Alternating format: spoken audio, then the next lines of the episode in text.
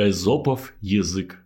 Так называют тайнопись, сокрытие смысла в текстах, хотя можно применить это уже и к фильмам. К примеру, многие советские писатели и режиссеры обходили цензуру, создавая произведения так, что формально к ним было не придраться, но для мыслящих людей была понятна спрятанная э, критика советского режима, конкретных политических фигур и вообще вся эта диссидентская тема.